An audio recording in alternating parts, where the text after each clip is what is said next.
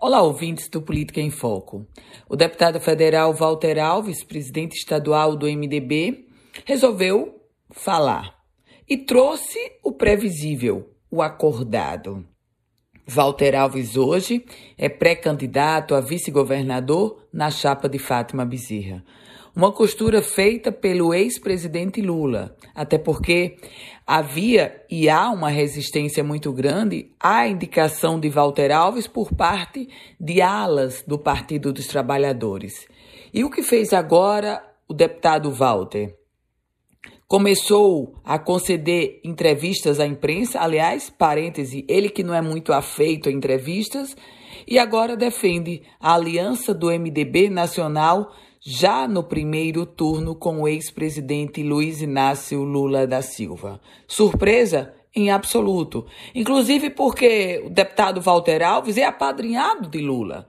Ele só conseguiu espaço como pré-candidato a vice-governador na chapa de Fátima Bezerra por uma interferência de Lula junto ao PT do Rio Grande do Norte. Porque se fosse para uma costura exclusivamente local, Walter não teria conseguido, o deputado Walter não teria conseguido o espaço de pré-candidato a vice-governador na chapa de Fátima Bezerra.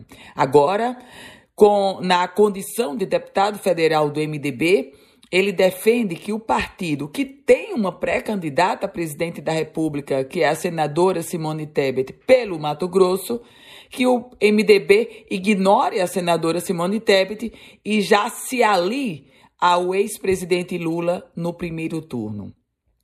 Tudo dentro do enredo.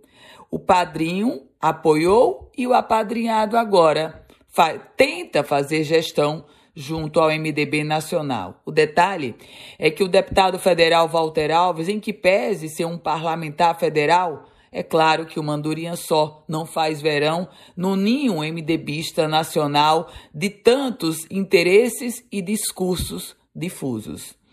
Eu volto com outras informações aqui no Política em Foco com Ana Ruth Dantas.